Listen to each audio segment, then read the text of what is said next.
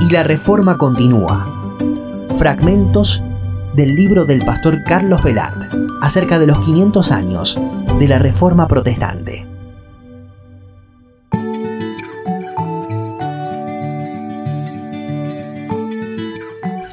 En el episodio de hoy hablamos sobre el valor de la reforma de parte de la Iglesia Católica. En los años 80, nadie habría creído que los luteranos y los católicos serían capaces de alcanzar un acuerdo sobre la cuestión de la justificación por la fe, como sucedió en 1999. Y si se hubiera hablado de la conmemoración común de los 500 años de la reforma de Martín Lutero, muchos habrían dicho que era imposible. El viaje del Papa Francisco a Suecia no es un asunto repentino y aislado sino el corolario de un proceso de diálogo ecuménico iniciado en la posguerra, y en especial a partir del Concilio Vaticano. Pero hay otros hitos protagonizados también por los papas Juan Pablo II y Benedicto XVI. El cardenal Kurt Koch, el actual presidente del Pontificio Consejo de la Promoción de la Unidad de los Cristianos, él quiere que se recuerde lo siguiente. El diálogo con los luteranos fue el primer diálogo bilateral que la Iglesia inició enseguida después del Concilio Vaticano II, celebrado en 1967, lo que debemos agradecer, porque hemos podido descubrir todo lo que hay en común entre luteranos y católicos. Visiones de los últimos tres papas sobre Lutero. Juan Pablo II.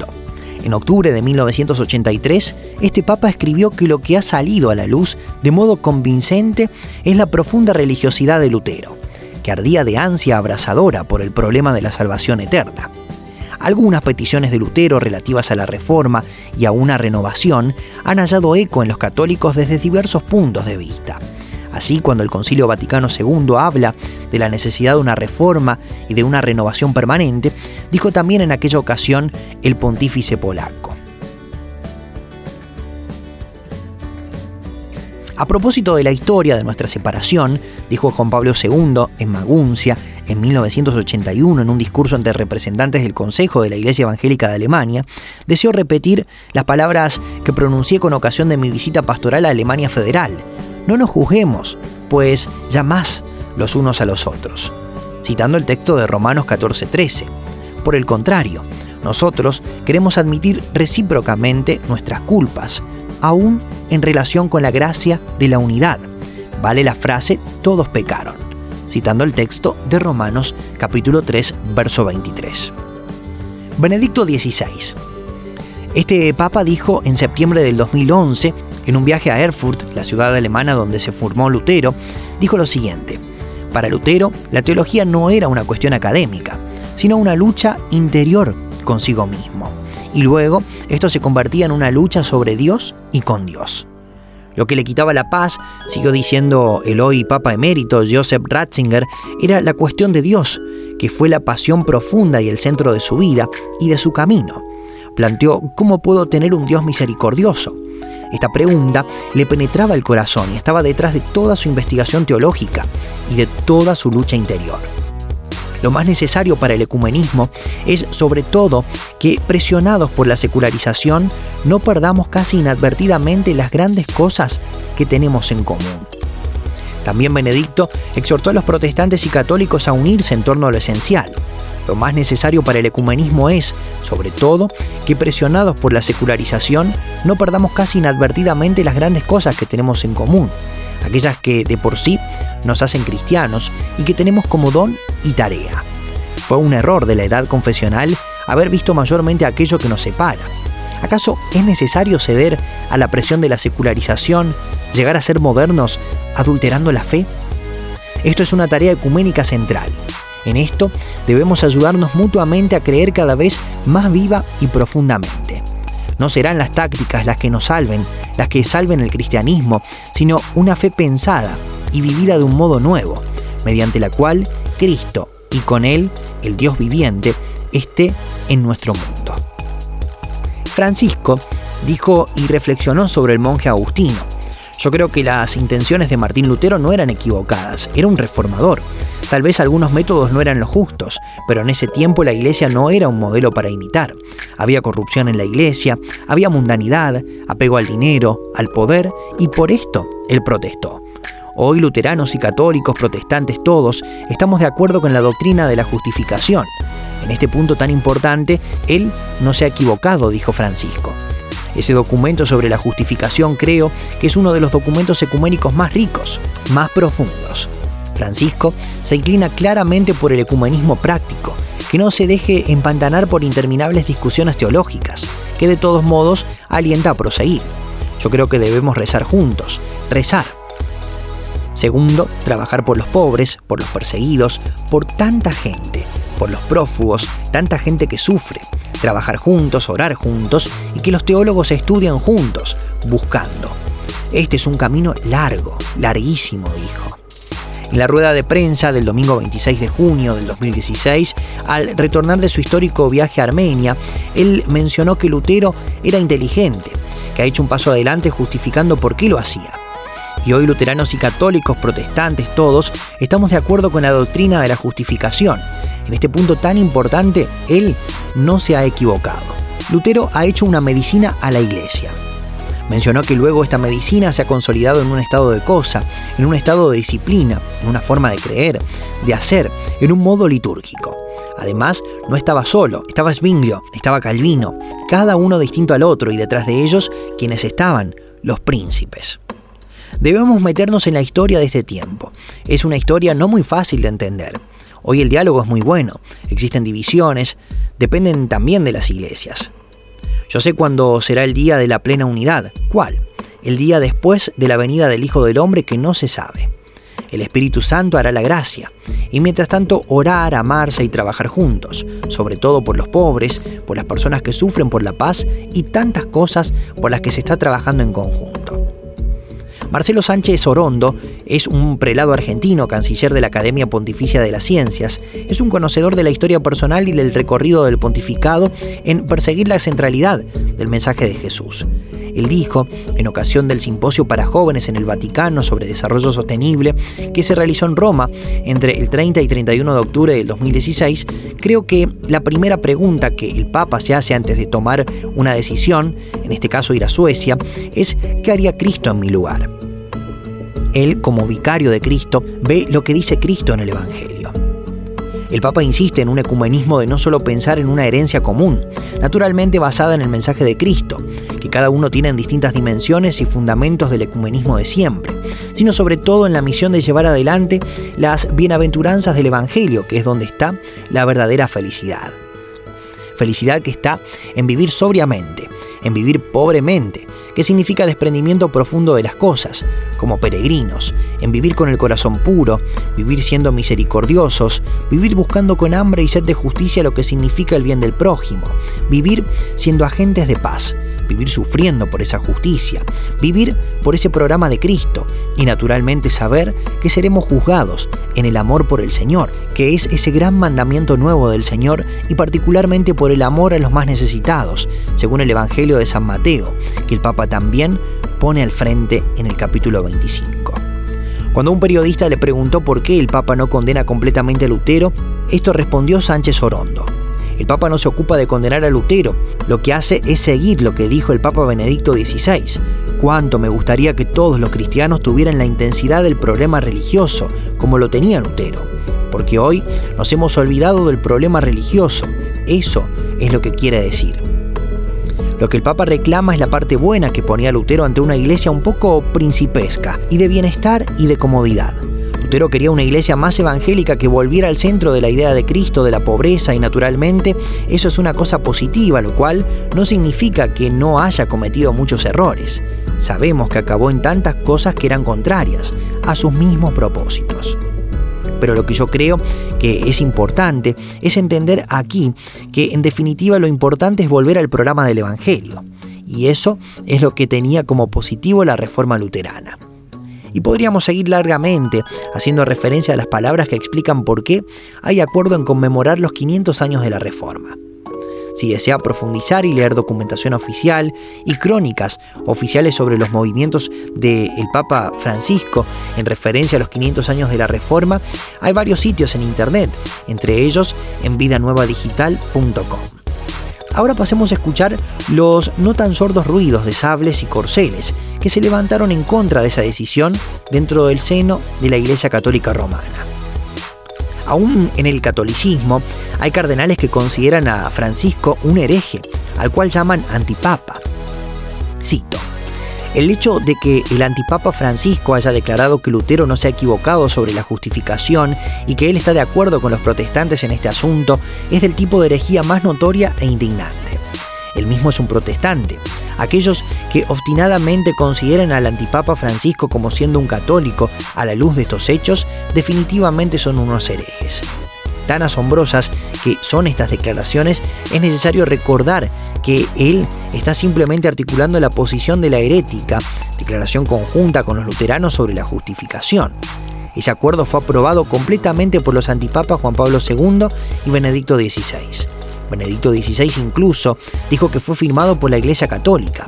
Francisco basa totalmente su posición diabólica en la declaración conjunta.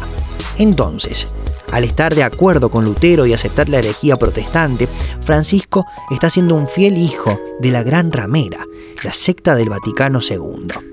Esta es la razón por la cual no solo se debe rechazar al declarado apóstata antipapa Francisco, uno debe también rechazar a todos los antipapas del Vaticano II, a toda la falsa iglesia y abrazar la fe católica íntegra e inmaculada. Otro cuestionamiento a nivel individual en forma de carta llegaba de la siguiente manera. Papa Francisco así que quiere reformar la iglesia. Esta es la misericordia que tiene preparada para los fieles, regarlos de confusión. ¿Qué podemos pensar de conmemorar a quien dice que la Santa Misa es abominable y sacrílega?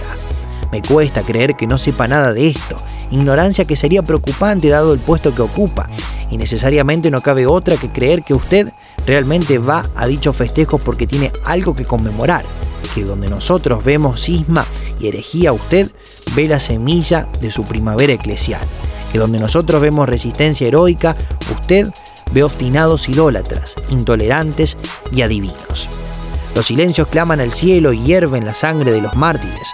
¿Por qué nadie dice nada? ¿Dónde están los cardenales y obispos? ¿Dónde están los sacerdotes y fieles? ¿Cómo puede haber quien sigue tratando de disfrazar de rosa todo esto para adormecer a los fieles? Papa Francisco. Sé que nada de lo que yo pueda decir le va a interesar lo más mínimo, pero quiero pedirle, por favor, que conmemore usted todo lo que le dé la gana conmemorar. Ya le pedirán cuentas de ello, pero por lo que Dios más quiera, no en mi nombre. Que Dios se apiade de nosotros. Como vemos, hay dos opiniones encontradas que coexisten dentro del catolicismo dirigido por el Papa Francisco. Lo mismo sucede del lado del protestantismo. Algunos a favor, otros muy en contra de este acercamiento, es que la brecha no es un fenómeno solo de la política. Lo que es indudable es que se repiten las mismas reacciones que se produjeron en tiempos de los reformadores. Algunos quieren profundizar las diferencias, otros trabajar en conservar las coincidencias, los puntos de unión.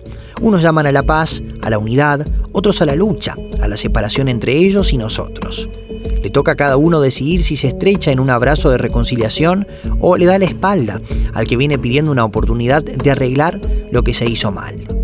Es que la reforma sigue afectando tanto en sus consecuencias positivas para la paz de la ciudad como para los que son sus continuidades negativas.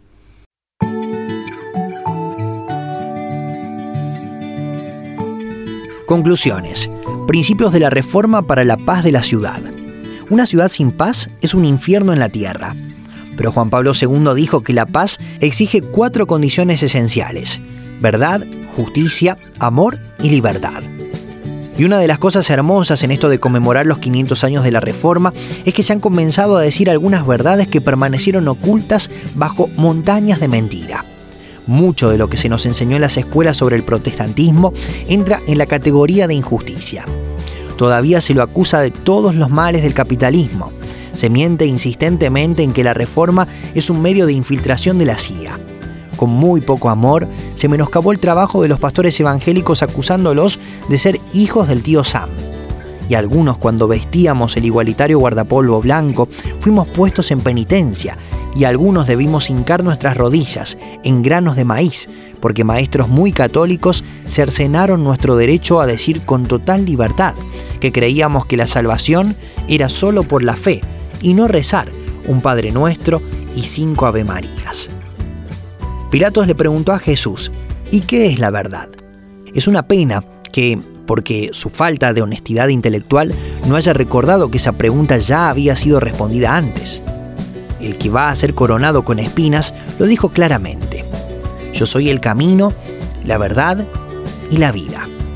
Una de las conclusiones que espero haya extraído de este libro es que es imposible que la paz de la ciudad exista si la mayoría de sus habitantes no conocen al que dijo yo soy la paz, yo doy la paz. Una familia basada en el ocultamiento, en la mentira, en las medias verdades, no puede permanecer unida. La verdad es el cemento que une a las personas. Ya lo decía Cicerón 50 años antes de Cristo, la verdad se corrompe tanto con la mentira como con el silencio. En referencia a la reforma, la alianza estratégica sobre la mentira y el silencio lograron que se tomara como verdades mentiras sin fundamento. Por eso incluía en el capítulo 10 los 11 principios de la propaganda del ministro de Hitler, llamado Joseph Goebbels, ministro de Propaganda. Y en el 8, transcribí la letra del tango Cambalache de Enrique Santos Discépolo, con el objetivo de alertar sobre lo siguiente. Cuando la Biblia llora junto a un calefón inservible, la paz de la ciudad está ante serios problemas. La segunda conclusión que espero haya sido captada es que las circunstancias no hacen al hombre, ellas lo revelan. Esta frase la dijo James Allen, él fue un poeta y escritor filosófico inglés, autor de La pobreza al poder, como un hombre piensa, desde el corazón, los caminos de la felicidad. La reforma se valió del contexto y de las circunstancias para hacer visible a Jesús, que hasta hoy permanece invisible en cuerpo, pero no en acción. Los llamados protestantes de todas las épocas solo tenemos una visión, ser testigos de Jesucristo en la vida diaria transferir lo que conocemos del que murió, resucitó y pronto viene a la mayor cantidad de personas de todo pueblo, lengua y nación. Se nos ha acusado de hacer proselitismo. La falta de lectura de la Biblia, único libro por medio del cual se puede conocer a Jesús, explica la existencia de esa mentira. No hacemos prosélitos, hacemos discípulos que aman a Dios por medio del amor a Jesús y al prójimo. La tercera conclusión es que la reforma, al igual que el avance del reino de Dios, no es el fruto de una sola persona. La iglesia reformada no puede ser derrotada porque el trabajo siempre es en equipo. Dios se opone a la concentración de cualquier tipo, odia la concentración de la maldad en una ciudad, toma decisiones en el cielo para ejecutar en la tierra. Los tiranos que acumulan la suma de poderes de una nación, tarde o temprano, verán cómo sus estatuas son derribadas por aquellos que en los días del apogeo no se atrevían a levantar la vista. La cuarta conclusión es que los contextos en los cuales se produjo la reforma de Lutero tienen mucha similitud con los que se dan a nivel mundial en este siglo XXI. El mundo es una gran aldea global, pero al mismo tiempo se haya fragmentado. Por otro lado, demográficamente, hay una gran concentración en las ciudades. Se repite el fenómeno del éxodo rural hacia lo urbano y se sufre, al igual que en el siglo XVI, muchas fuertes tensiones en la estructura social.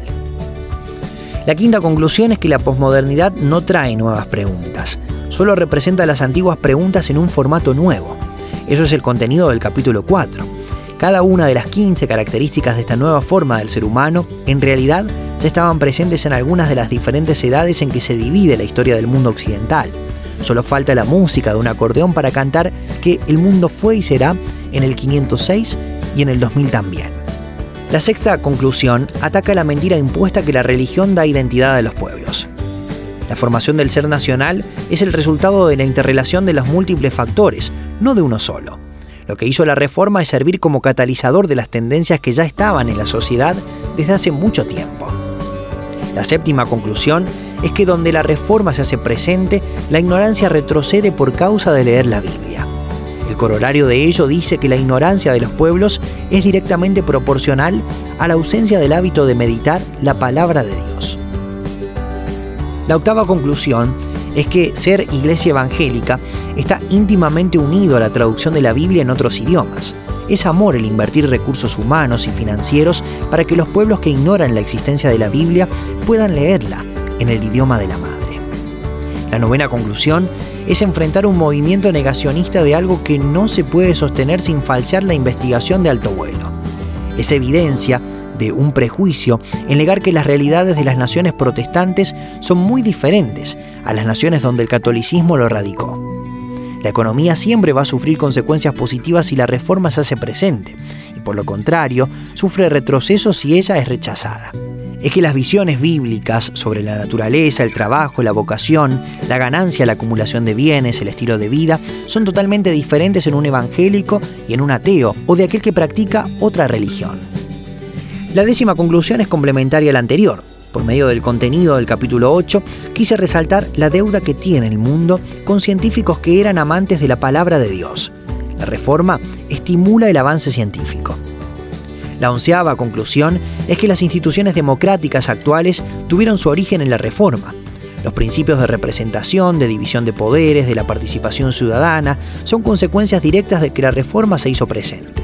Por lo contrario, la mala calidad institucional, la perpetración indefinida en el poder, etc., se produce cuando una sociedad rechaza los principios reformados. La duodécima conclusión me hizo transpirar mucho. Aunque no soy un experto en artes, soy uno que cree que el conocimiento de Dios produce alta calidad en la producción artística de los pueblos. Y por eso, la reforma impregna a los pueblos que la dejan actuar con una estética especial, diferente a una estética que demuestra rechazar a Dios por medio de sus expresiones. La decimotercera conclusión es muy importante para la paz de la ciudad. Sostengo en el capítulo 12 que siempre van a surgir problemas si el Estado invade el terreno que le compete a la Iglesia. Y lo mismo acontecerá si ella exige compartir o reemplazar al Estado en el uso del poder. La decimocuarta conclusión es que la actual realidad de Latinoamérica es producto de que la cantidad de evangélicos sigue creciendo de manera acelerada en los países de este continente. El aumento de la siembra de la palabra en la población está dando como cosecha una transformación de algunas de las características negativas de la cultura que surgió como consecuencia de que la espada fue el instrumento de la evangelización.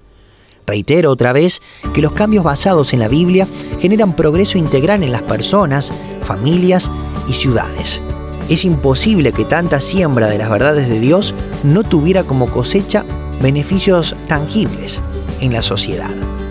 La decimoquinta conclusión es una forma de honrar la valentía de una parte de la Iglesia Católica, a la hora de reconocer la importancia que tiene la reforma para el avance de los pueblos. En especial, traigo a luz las palabras de reconocimiento de los últimos tres papas, pues en estos últimos tiempos las autoridades católicas se han dado cuenta de un agotamiento preocupante de la sustancia verdadera del Evangelio, generando una sincera acción para reformar de alguna manera la Iglesia Católica en la actualidad. Más que nunca se hace real lo que nos dice el libro de Daniel, en el capítulo 10 y versículo 1, que al revelarse la palabra, el conflicto es grande.